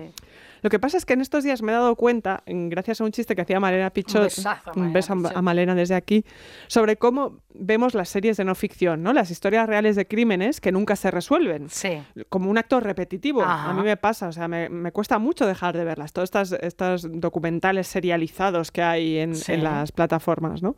El caso de Carmel de María Marta Belsunce, o el caso Nisman, o el de la monja aquella de The Keepers. Y las veo, supongo, porque dejan esta idea de interpretación abierta, ¿no? De que tú eliges tu propia aventura, ¿no? La vida de otras personas se convierte en una especie de, de juego de Agatha Christie, en el que tú tienes que adivinar quién es el asesino Cristi. Ujú. y no obtienes placer en la resolución porque el caso no está resuelto. Pero no dejas de consumirlo. Y además eh, es la vida real de estas personas. A veces Ya. que dices, hombre, esto es un poco fuerte. Es decir, no es ficción. No es Esta gente la mataron. ¿Me entiendes? Y entonces estaba pensando en eso y fustigándome un poco, porque el placer culpable tiene un poco de eso, de culpa, Sí. cuando llegué a la serie sobre Strauss-Kahn, Strauss-Kahn. Habitación 806. Ah. El escándalo eh, de, de Strauss-Kahn que reconstruye con precisión. No sé si la has visto tú la Mm, serie. Yo es que estas, estas eh, thrillers, estas docu cosas, eh, no me engancho. No te enganchas, hija, fíjate, pues mira bien, porque el tiempo que te ahorras. Sí. Pero esta reconstruye la historia, la ascensión y caída de Strauss-Kahn, el Sí. socialista que parecía llamado ¿no? a conquistar el Elíseo como Sí. candidato a la presidencia de la República entre 2007 y 2011 que era uno de los financieros más importantes y más influyentes de la escena mundial, bueno, que fue presidente del FMI. O sea, Fíjate. más fuerte que eso, Nada. más poder que ese, nadie podía tener. No. Pues el documental no es solo fuerte porque recupera el escándalo y el juicio a Strauss-Kahn tras ser acusado de agresión sexual por la camarera del hotel eh, guineana en Nafisato Diallo, Ajá. sino y cómo todo eso se pasó por alto, ¿no? Que fue, se tildó a todo eso de una conspiración por parte de la derecha para que él no pudiera llegar a la, a la candidatura a la presidencia. Sí. Pero es, es muy interesante porque hubo un mogollón de oscuridad y manipulación, muchísimo racismo también contra, contra ella que denunció. Ya. De hecho, la serie eh, arroja a luz, por cierto, a día de hoy, de la cantidad de violencia sexual a la que son sometidas las mujeres que trabajan en hoteles limpiando habitaciones. Fíjate. Muchas veces migrantes mm, súper vulnerables por estar en situaciones irregulares. Pero también recupera algo escalofriante, que es lo que quería hablar. Sí. Eh, la serie está bien, ¿eh, Isa? Sí, sí, sí, te si- creo. Si te apetece verla, está guay. Eh, eh, él recupe- recupera más historias sobre él, entre ellas la de Tristan Bannon, una Ajá. periodista francesa joven abusada sexualmente y agredida por Strauss-Kahn en, dos- en 2002. Algo que era conocido por toda la, cara- la camarilla del socialismo caviar francés. O sea, ella había quedado para hacer una entrevista con él y él le dijo que fuera a su despacho, que resultó ser un piso vacío, y ella tuvo que salir corriendo en, en medio de una, sección, de una agresión sexual horrible, o sea, un horror, y él además era amigo de la madre de ella, Qué espanto. que era una política socialista. Ella nunca denunció, quedó traumatizada y siguió con su vida, ¿vale? Esto hasta aquí lo que ya conocemos, que hemos Sí. oído de mucha gente. Lo impresionante de este documental es que recupera una emisión de televisión de 2007, es decir, cinco años después del incidente, en un programa de estos típicos franceses de las 10 de la noche, como que es una tertulia donde se sientan a debatir estrellas de la literatura y periodistas como si fuera una cena, ¿sabes? Sí. Y ella, em, la chica esta, eh, está presentando un libro, ¿no? Sí. En el programa están políticos famosos, directores de agencias de publicidad, incluso el director de la campaña publicitaria de François Mitterrand. Fíjate. Y en medio de toda esta tertulia, Tristán, que esto lo puedes ver, Sí. cuenta como entre las risas avergonzadas, eh, más al detalle lo que le había hecho Strauss-Kahn, ¿no? Cuenta que, que había abusado de ella en circunstancias humillantes cinco años antes. Es escalofriante cuando lo ves, porque lo cuenta como eso, entre risas avergonzadas, como Sí. diciendo, fíjate este señor, ¿no? Y todos se reían cuando lo cuenta. Ya.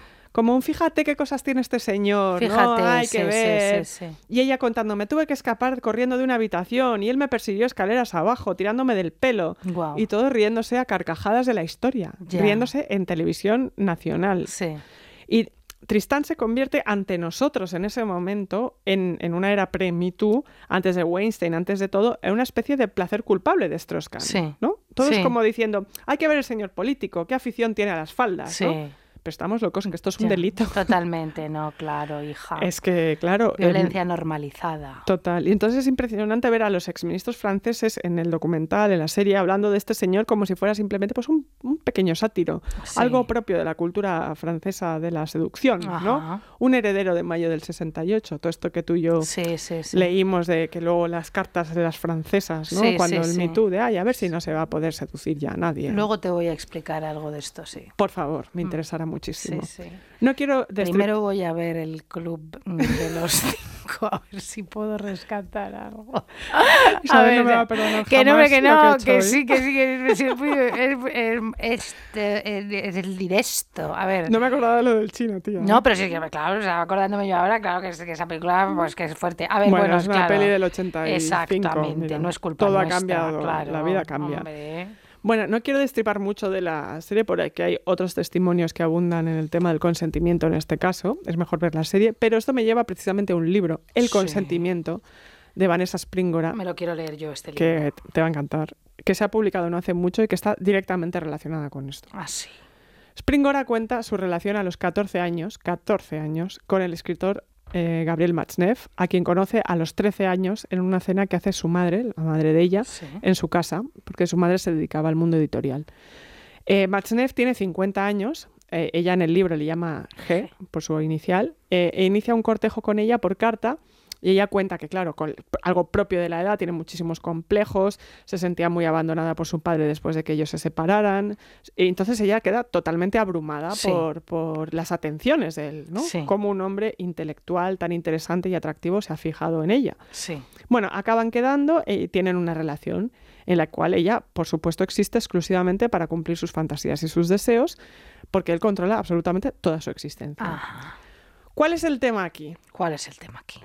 Hay varios en realidad, Sí. eh, todos muy fuertes. Para empezar, esto es a, media- a mediados de los 80 y la madre de Vanessa tiene sus dudas, pero dice- cuando ella le dice que está saliendo con, con él, le Los dice que 80 al adelante. final es la peor época Los que 80 no hasta- hemos... que es que ha Los existido, 80 ¿no? son fuertes. Que antes era hace 20 minutos. A ver si perdona. Ay.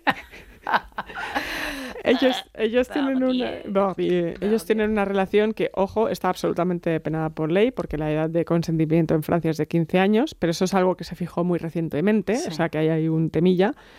Pero con el beneplácito no solo de su madre, sino de eh, todo el entorno intelectual. La madre sabía que estaba con la Claro, niña. si te lo acabo de Ya, decir. ya, claro, claro. Ella, e- Ese- ella, eh, la hija va y se lo cuenta y ella dice, Sí, bueno, sí, vale, sí, cenan los tres en casa Qué muchas espanto, veces. qué horror. Entonces Vanessa va a las cenas, a los premios, a todas partes con él. Ella se define como una chica eh, enamorada, ¿no? Pero por supuesto con los años ha entendido lo que estaba pasando, que era una relación absolutamente desigual en la que ella consiente, pero no disfruta, en la cual no hay igualdad ni reciprocidad sino que hay un uso de una niña para el placer de un hombre mayor. Eh, ella no puede ocultar el abuso, la manipulación, el control, la tortura psicológica por parte de quien disfruta de una clarísima eh, posición de poder. Qué horror, qué horror. De hecho, lo que más le impacta a Vanessa con los años, este libro, que se ha, se ha hablado mucho de él por el tema del consentimiento, porque y, y ha sido un bestseller, pero el libro es muy bueno, Sí, sí. independientemente de que sea solamente un testimonio. O sea, Ajá. no hay una elaboración mm, teórica sobre esto. Sí. Si fuera un testimonio también estaría estupendo, Hombre, ¿eh? claro, Solo hija, faltaría. Fans de los testimonios. Pero quiero decir que en muchas cosas que he leído sobre este libro no se dice mm, lo bueno que es. Ya. Joder, lo, lo decimos Pues aquí. aquí lo decimos. Pues de hecho lo que más le impacta a Vanessa con los años es el uso que hace él en sus obras literarias sobre ella. Porque claro, él no solo es que se acueste con menores, incluso en sus diarios ella llega a leer que paga por acostarse, es decir, por violar a niños filipinos de 10 años. O sea, es que además hace de esto su obra literaria. O sea, Matzneff publica en la editorial Gallimard sus diarios donde cuenta todo, no es ficción. Ya. Sí, No sí. es ficción. Cuentan con nombres, lugares, fechas, todos. Y luego están sus novias ninfas, como Vanessa, a las que simplemente le pone la inicial. Eh, al cabo de un año, con 15, Vanessa está devastada por todo lo que está viviendo, le deja, deja Matzneff, pero como ella cuenta, ese no es el fin, porque claro, él sigue escribiendo sobre ella. Sí. Publica las cartas que ella le enviaba, sus fotos, las de, las de una menor, por Sí. todas partes, con el beneplácito de todo el sector cultural y político francés Qué espanto. ella queda para todo su barrio y para todo su entorno, para, en su colegio, como una lolita depravada, ¿vale? Y él sigue con su causa. Que ojo, ¿cuál es su causa? Ya. La defensa del sexo con menores como una liberación social, o sea, algo que hemos de permitir y alentar. Bueno, en fin, Sí. a finales de los 70, que pasa en Sí. Francia, ¿no? Eh, muchos diarios y, y, mm, hay muchas cartas intelectuales de izquierdas eh, que defienden eh, a, a- a adultos acusados de haber mantenido relaciones culpables con adolescentes, ¿no? En el 77 es famosísima una carta de Le Monde que publica una carta abierta a favor de la despenalización de las relaciones sexuales entre menores y adultos. Qué. Y la firmaban, eh, vamos, eh, intelectuales, psicoanalistas y filósofos como Deleuze, Simone de Beauvoir, Sartre, eh, bueno, Luis Aragón, de, de todos, todos. Menos algunos, ¿eh? que Foucault y Marguerite Duras se quedaron fuera y dijeron que eso no lo firmaban. Simón de Beauvoir firmó esto. Sí, sí querida. ¿Y Así esto es. es antes del segundo sexo? ¿Después? Esto es en el 77. ¿Y, cu- y cuándo escribió esta señora esto? Espera que lo miro en internet. Pues yo sigo. El texto protestaba contra la prisión preventiva de tres hombres que estaban pendientes de juicio por haber mantenido y fotografiado relaciones sexuales con menores de 13 y 14 años. Entre otras cosas, decían una prisión preventiva tan larga para la instrucción de un simple caso de moral en el que los menores no fueron víctimas de ningún tipo de violencia, sino que muy al contrario, precisaron ante los jueces que habían consentido tales relaciones, aunque ahora la justicia les deniega el derecho al consentimiento. Pero vamos al momento. Es que Nos esto está parece- escrito en 1949. Sí, sí, sí, nos parece escandalosa. Y ahí voy. Tu estupefacción tiene que ver con. Esto se ha relatado con que esto es her- herencia de mayo del 68, ¿no? Es decir, la libertad sexual y la libertad de los cuerpos eh, se une directamente con muchas reivindicaciones feministas. Sí. Es por eso que mm, hay gente que apoyó las cosas que Matneff eh, promulgaba en ese momento. Pero hay una teórica muy interesante en la literatura que hablando sobre el caso Matzneff decía, no es solo un tema del 68, eh, sino que Matzneff ha sido apoyado por la derecha más rancia, por toda esta idea de, de la, en la juventud y en la fortaleza física es donde está la belleza, algo que ya sabemos exactamente de dónde viene. Em, pero vamos, que a Matzneff los medios y los editores le apoyaban hasta 2013, que fue su última gran condecoración. Em, Vanessa Springora, que lo cuenta todo muy bien en el libro, dice que, que- porque esto, por ejemplo, hay, hay una escena en televisión que le entrevista a Matzneff, hay varios intelectuales, y a Bernard Pivot eh, está Sí. entrevistando a varios intelectuales, entre ellos Matzneff, y, y él cuenta de sus novias de 14 años y sus cositas y tal. Qué espanto. Te Y solo una señora canadiense, eh, que, que a día de hoy, si tú ves esa- ese documento gráfico, es impresionante porque está hablando para, desde el siglo, o sea, desde Sí. 2020 parece que habla, dice, aquí ustedes tienen un problema muy grave con esto, eh, que es que esto es una barbaridad, esto es una aberración, eh, esto del, ah, no solo es una cuestión de consentimiento, eh, primero estás hablando de menores, nosotros en Canadá, ella es canadiense, protegemos a los menores y aquí parece que todo es jauja. Entonces, la conclusión de todo esto que, que te he contado es que la conclusión también de Vanessa Springora es que el placer culpable de los medios es el artista. Porque claro, como dice ella, hay una brecha entre el marco legal y el artista. Al artista se le tolera todo. Es una especie de aristócrata Sí. con privilegios excepcionales. Porque si cualquier otra persona que publicara en redes, por ejemplo, la descripción de sus relaciones con un adolescente filipino, tendría que vérselas con la justicia y se le consideraría un delincuente. Entonces, em, es, es muy impresionante el libro y muy impresionante la historia, pero y el- este libro ha sido un bombazo en Francia, pero ¿sabes con lo que yo me quedo que, que descubrí el otro día? Que lo que más me impresiona es que la chica que estuvo con Matzneff antes de Vanessa, que se llama Francesca Guy, intentó contar exactamente la misma historia en un libro en 2004. Y no se lo... No se lo publicó nadie. Solo ahora, replanteándonos cuáles son las dinámicas de poder que operan en las relaciones sociales, se puede hablar bien sobre todo esto.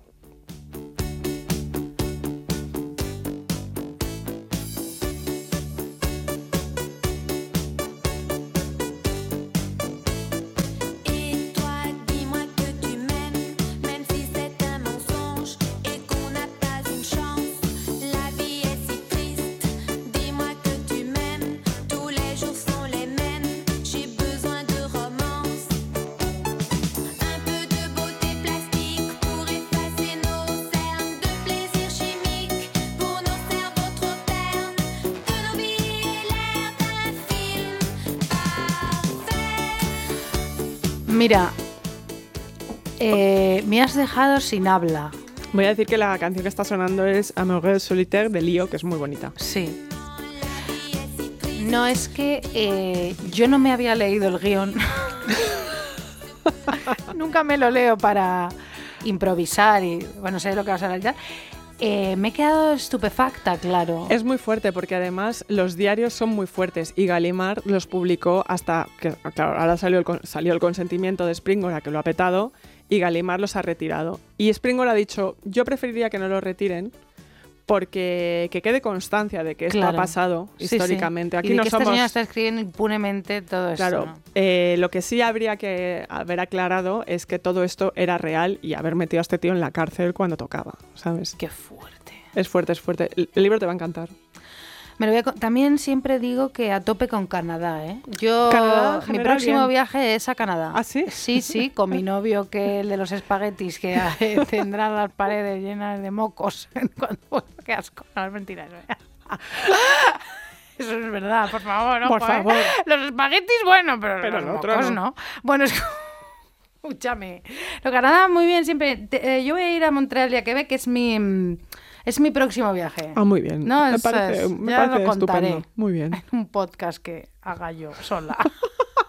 Allí, no, vamos a ver. Bueno, tú hablas de sexo, en, en este caso ilegal. Y yo ahora voy a hablarte de sexo. Bueno, ya verás, vamos a ver. A ver, cuéntame. Pensando en el, en el guilty pleasure, muchísimo, vale.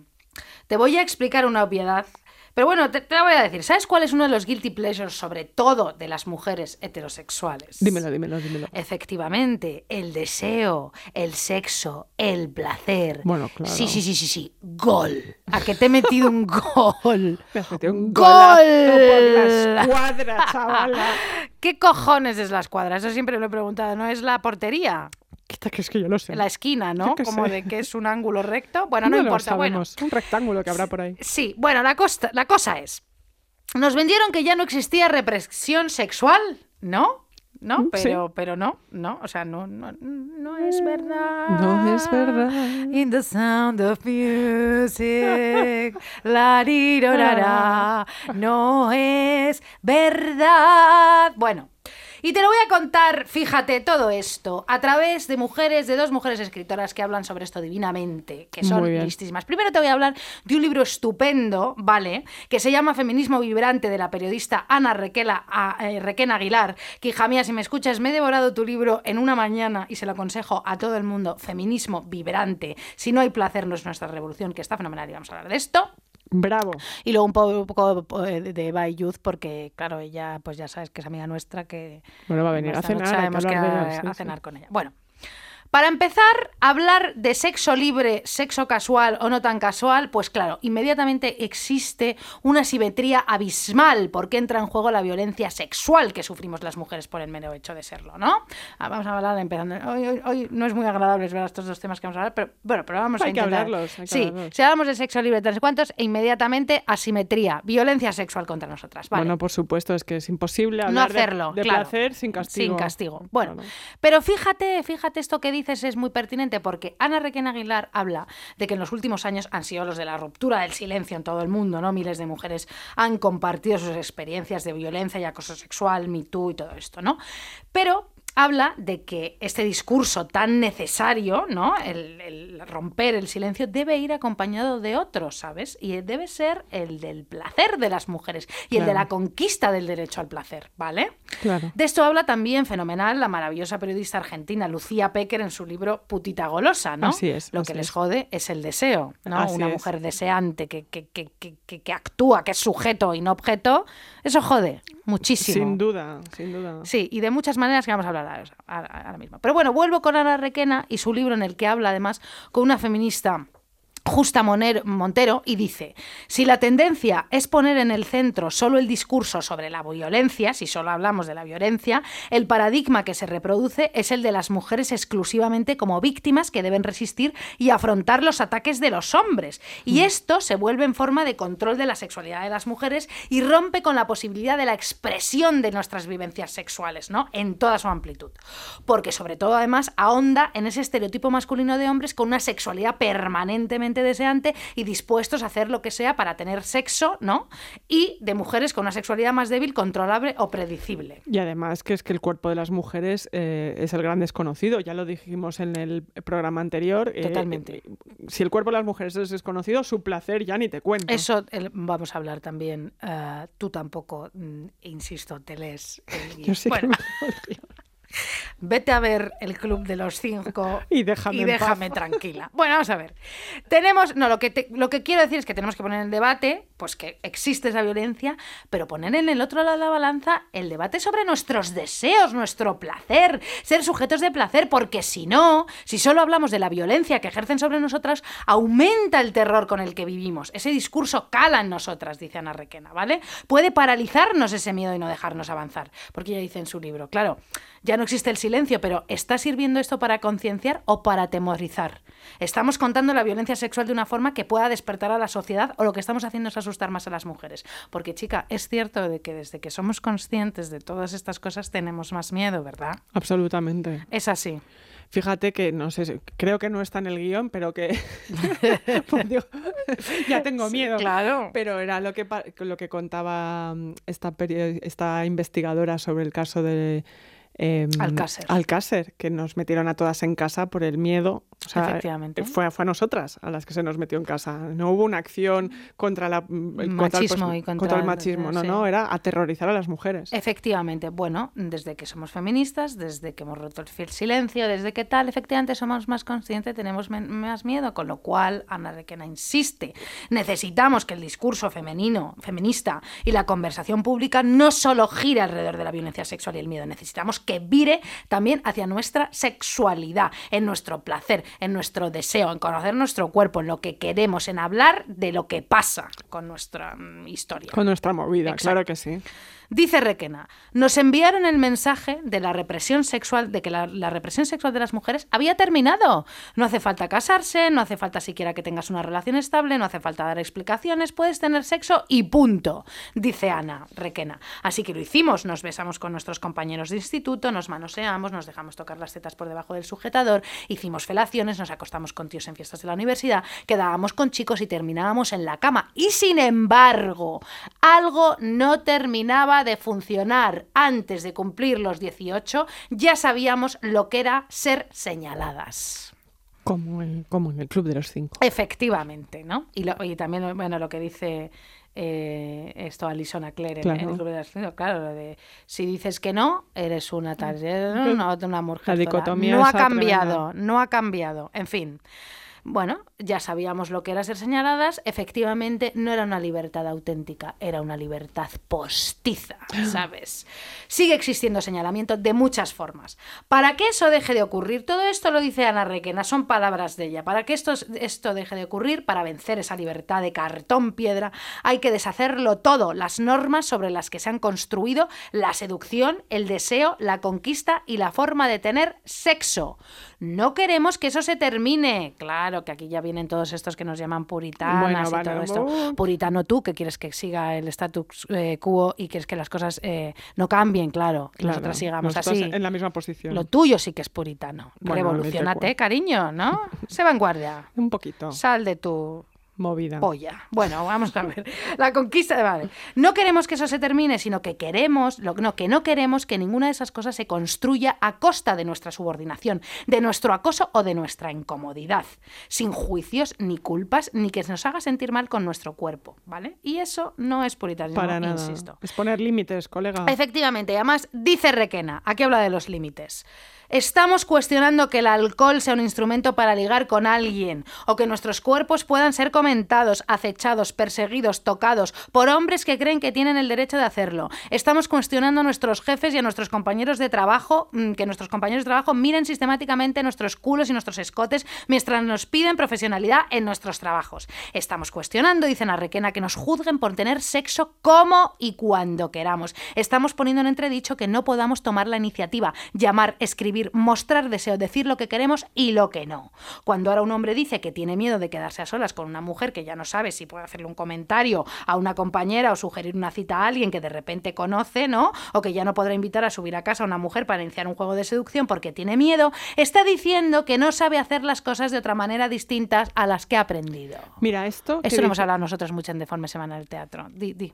Esto lo he hablado con un amigo una vez, que estábamos con dos amigos y uno decía, justo cuando empezaron a, a comentarte estas cosas de las políticas en las oficinas, tal de, bueno, ¿y cómo tendremos que comportarnos los hombres? Ahora, uy, uy, uy. Y el otro dijo, tú sabes perfectamente cuando un hombre está haciendo algo a una mujer que, que- que no está bien. Sí. Porque yo lo veo en mi curro, Sí. lo he visto en mi curro y he visto a uno, a uno de esos tíos haciendo algo y todos, tú notas esa, esa cuestión que esto no tiene que ver con el ligoteo, esto es una cuestión de poder y tú lo estás ejerciendo contra otra Sí. persona. También, efectivamente, utiliza la educación y el sentido común porque esa chica no repetirá contigo. Claro, tío. ¿No? Claro. Básico. Bueno, queremos sexo, queremos ser deseadas y desear, pero ya no queremos esas formas, dice Ana Requena. No queremos estas reglas construidas a base mm, de cuerpos y vidas sometidas al deseo masculino y al placer de los otros, a la mirada de los otros, a cánones estrictos de belleza que nos hacen sentir mal, joder. Ya está bien. Estamos está ya con el cuerpo, coño, que eh, nos detestamos todo el día, que sea régimen, que si no, que soy culpable, que si me levanto a las 5 de la mañana y me como chorizo con leche condensada, joder, ya está Ya bien. está bien. Vale, a los mandatos de ser siempre agradables, piropeables, tocables, al mandato de gustar para valer más, a los roles de hombres atractivos que insisten e invaden y de mujeres que esperan y se dejan, no a base de hacer todo lo posible por ser deseadas y queridas y aceptadas por los hombres a una costa de reprimir lo que nosotras queremos o somos. ¡Viva! Ana, Requena, Aguilar, hija mía, son todas tus palabras. Perdóname por ni siquiera para, para parafrasearte, o sea, leerte literal, pero es que me parece brillante. Pues claro que sí. ¿No te parece? Sí, sí, una maravilla. Feminismo vibrante, ya está bien. Ya está bien. Bueno, por no hablar, esto también lo, lo aborda ya solo, pero bueno, de que nosotras, como has dicho antes, nuestro cuerpo es nuestro gran desconocido, llegamos tarde a la masturbación, está completamente silenciado todo este tema. Yo creo que ahora en las generaciones posteriores a las nuestras esto ya no es tan tabú, ¿no? Y, y- y las jóvenes están un poquito, ¿no? Tienen más información y están un poco más espabiladas de lo que estábamos nosotras. Sí, sí. Creo. Seguramente. Lo que habría que habría que leer al respecto. Yo ra- sinceramente no lo sé, porque luego ves mm, que hay situaciones en, en distintos lugares que son de cada manera, pero yo creo que las chavalas más jóvenes sí están al bueno, menos yo más las veo en las manifestaciones alucinando. eh, Sí, joder, sí. están muy puestas. Sí, mucho más que nosotros, Nosotras a edad. esa sí. edad también. Bueno. Bueno, también habla Ana Requena de cómo el patriarcado nos cultiva la culpa, y eso lo acabamos de decir, y el rechazo a nuestros cuerpos nos es, mm, claro, ¿no? nos vemos imperfectas, culpables, engordamos, en fin, y que eso hace que sea complicado quererse y sentirse legitimada para el placer y merecedora de cuidados y de amor. Esto es muy importante. Mm. Mucho, muchísimo. Claro, no nos queremos. ¿Por qué íbamos a querer ser sujetos que demanden Activos, cosas, no? Claro, por supuesto. Además, Ah, siempre que decíamos que, que, que somos observadas, ¿no? Una mujer existe para ser observada, Exacto. entonces para ser juzgada y todo el rollo. Me estoy cabreando. Me estoy mucho cabreando leyendo todo esto eh, que estoy Ah, vale, vale. No con... Hija Lucía, de verdad, de verdad. No seas susceptible, no seas egocéntrica, no todo tiene que girar. No, no, no, me estoy cabreando de verdad porque es que estoy leyendo esto y me estoy poniendo muy nerviosa. No me Bueno, extraña. Bueno, vamos a ver, ¿qué más? Eh, eh, eh, sí, hay que cambiarlo todo, ¿vale? Pero claro, luego lleva, llega Eva y Youth, cariño Mm. mío, y te cuenta, ¿no? Hablando de sexo, vamos a hablar un momento ahora del sexo casual, Mm. ¿vale? Con desconocidos. Vale. Bueno, o con algún amigo vale, Con un rollo, que no es tu pareja. Eva Youth te cuenta que efectivamente el sexo casual, claro, pues le viene muchísimo mejor a los hombres que a las mujeres. Ah, sí, ¿por qué? Pues mira, lo dice ella y lo dicen 147.500, 700.000 estudios realizados sobre esto. Pues mira, ya no solo por todo lo que ha dicho fenomenal Ana Requena en su libro, sino que el sexo casual se asocia a la idea de autoafirmación, autenticidad y autonomía, términos muy asociados a la masculinidad. Tú ten en cuenta que nosotras, por la cultura, por nuestra educación, por el patriarcado, somos socializadas en la generación de crear bienestar, mantener vínculos, mantener, eh, crear intimidad. Somos Claro. muchísimo más emocionales. Entonces, ellos, esto significa que ellos follan y acumulan conquistas y divinamente, pero aunque nosotras esto nos pueda también satisfacer, hay un momento que no nos llena del todo. Cuidado con que no estoy aquí diciendo que no nos pueda satisfacer eh, eh, tener millones de parejas de sexo casual, hacerlo todas las veces que tal y cual. No, tú estás hablando de, de la idea del consumo de cuerpos Yo estoy como, hablando- algo, sí. ¿no? como algo sistemático Sí. que, que lo hacen más los hombres que las mujeres. Efectivamente, y aunque lo hiciesen también eh, más o a la vez, a nosotras por la cultura no nos satisfacería, satisfacería De igual, manera, de la misma manera, ¿vale? Bueno, ahora ya que me tiran piedras al salir de aquí, no lo sé. lo- yo Que cuento cada lo que. haga lo que quiera, Sí, pero esto es lo que hemos esto es leído. lo que hemos leído, efectivamente. Bueno. Lo dice Eva Yu, los estudios. Bueno, a veces ellas experimentan la sexualidad casual como algo placentero, insisto, por supuesto, pero otras veces la ven como una desestimación de su yo y se sienten decepcionadas y menos seguras de sí mismas. Y aquí hablo ya de los cuidados de que cada uno pone en ese encuentro sexual, ¿vale? claro. Y esto es porque muchas mujeres aún conservan también la cultura de la vergüenza en torno a la sexualidad vinculada con también que está vinculada a una doble vara de medir que exime a los hombres de sentirse así. Esto de la mujer también. bueno, El poder del patriarcado dista de haberse diluido. Los hombres y las mujeres aún nos regimos por normas sexuales diferentes, ¿vale? Ellos gozan de mayor libertad sexual y nosotros aún estamos sujetas a presiones normativas y sexistas. Nosotras nos ocupamos de los cuidados y el cultivo de las relaciones y las emociones y ellos actúan con más desapego, que esto es a lo que yo me estaba refiriendo. Claro, claro, claro, claro. Además, esta cuestión que dices, internalizada, ¿no? Sí, totalmente. Esto de la autonomía, toda esta movida. Bueno, claro, esto de la autonomía instrumentalización de las mujeres como si fuéramos objetos orientados a satisfacer el placer individual. La mujer, aquí, ¿qué pasa con nosotras? Que adquirimos un estatus muy confuso. Porque, claro, nos sentimos a lo mejor cosificadas, pero al mismo tiempo cosificamos a nuestro amante. Claro. Claro, no pasa nada, Esto tú me eso- sexo y tal. ¿no? Lo usamos para nuestras propias necesidades sexuales. Lo cual, a, nos- a a su vez, nos empodera. Mm, ¿Vale?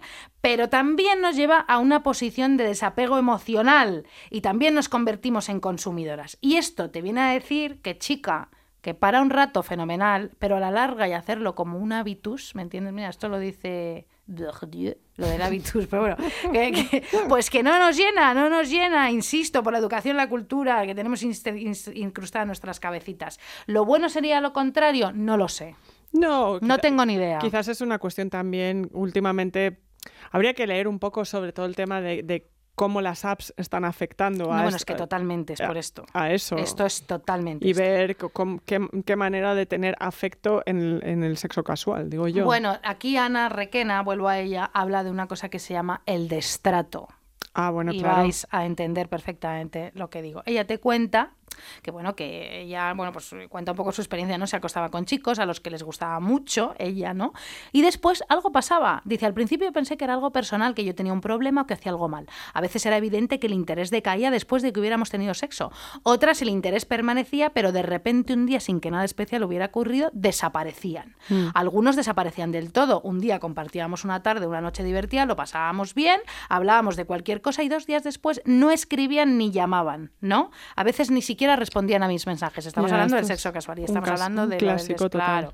Nunca hubo una explicación, una conversación, un comentario, solo se fueron de repente. A veces algunos volvían un día, escribían para después desaparecer de nuevo y en cualquier caso nunca para explicarse o para darle forma a lo que pasaba.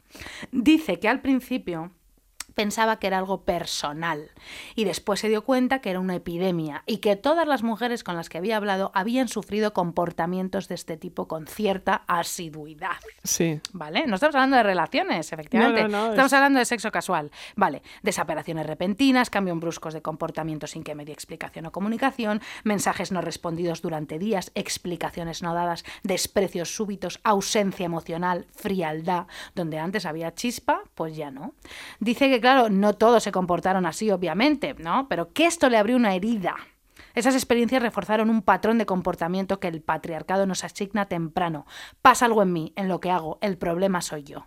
Claro, efectivamente, luego llega el feminismo y te cuenta que, claro, cariño, esto es un comportamiento muy masculino, de masculinidad tóxica. Pero ¿por qué? Lo que yo me pregunto, que algún día habría que saber, es qué hace que el otro tenga que, tenga que hacer ese gosling. Este va a explicar a Ana Requena por qué. Mira, el feminismo es... Bueno, ella dice, claro, tú eres la que tienes que hacerte desear y querer. Un paso en falso puede apagar el interés del otro. Eres responsable de ello. Hacer respetar, no le escribas, no seas activa, esperas y no lo haces y pretendes tomar las riendas, mostrarte como una persona con voluntad y deseos propios, entonces atente a las consecuencias. Si te muestras sentimental, atente a las consecuencias. Si te muestras sexual, atente a las consecuencias. Eres una exagerada. No tienes derecho a pedir. Estás sacando las cosas de quicio. Bueno, es exacto. Gosling como una catedral o lo que explica Ana Requena. Todo esto son sus palabras, hija mía, perdóname, todo tuyo.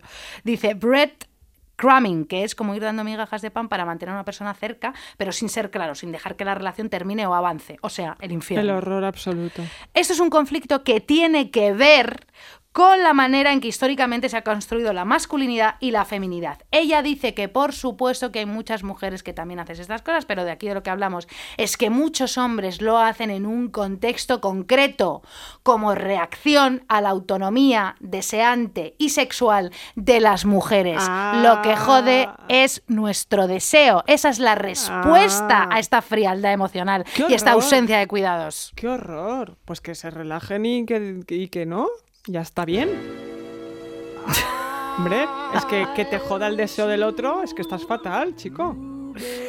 Esto nos ha pasado a todas Ya, ya lo sé. sin parar. Pero me parece muy fuerte. No buscábamos una relación, pero No. tampoco buscábamos que nos tratarais como si fuéramos una mierda. Bueno, el hombre invisible, colega, un clásico. Claro, si no repetimos, no repetimos. Pero hombre, no sé, ¿no? no pasa nada. Un poquito como de cuidado, De como de normalidad. amabilidad, como de dejar las cosas claras. De ser majo. Como de que no hay que tener que una explicación. Es que como de naturalidad, no estamos teniendo el sexo casual natural. Claro, Porque ahora sí, ahora no, ahora tal, ahora me vuelves loca. porque esto no es casualidad. Esto no es casualidad, no. Y esta maravilla que ya termina este podcast que dura tres años. Pero todo esto es porque hoy. no volvemos hasta, hasta enero, hasta bien entrada eh, el mes. Entonces Sí. vamos a estar un tiempo de vacaciones, amigas. Merecidas. Os he puesto esta canción, esta versión de I Wish You Love de Sam Cooke, que puede ser la mejor versión de, de esta canción ever. Por Es supuesto. una preciosidad. Es hermosa. Sexo casual, Lucía Ligmaer. Sexo casual. Sin culpa. Que además te voy a decir otra cosa que dice Bayud que se me ha olvidado un poco. Dice que, claro, el sexo casual con desconocidos totalmente siempre favorece al orgasmo del hombre. Porque ella entrevista a un montón de tíos que dicen, claro, con alguien que no conozco tanto, a lo mejor no invierto tanto en su placer y como es algo rápido y a lo mejor algo tal, tú seguro que vas a llegar a tal, pero a lo mejor ella no, ¿no? Pues chico, qué Todo eso, por favor, estudios, estudios. Y ayud. nosotras que sabemos, estamos hablando de estadísticas. Nosotras os deseamos a todas. Nosotras hoy nos hemos equivocado en un montón de cosas, hemos dicho cosas que nos decimos de aquí. Y chica, porque somos eh, contradictorias, human- somos humanas. Somos personas humanas. Y, por- y vamos a darle muchísimas gracias a Eva, Claro. nuestra querida técnica. Por gracias Eva, porque llevas aquí tres años y medio y nos vamos a ir ahora a comer. Y muchísimas gracias, feliz Navidad, por favor, cuidaros mucho. Cuidaos mucho, os deseamos mucho deseo y Mucha muy buena feliz Navidad. Navidad, y, que os cuidéis y y nos vemos pronto. Adiós.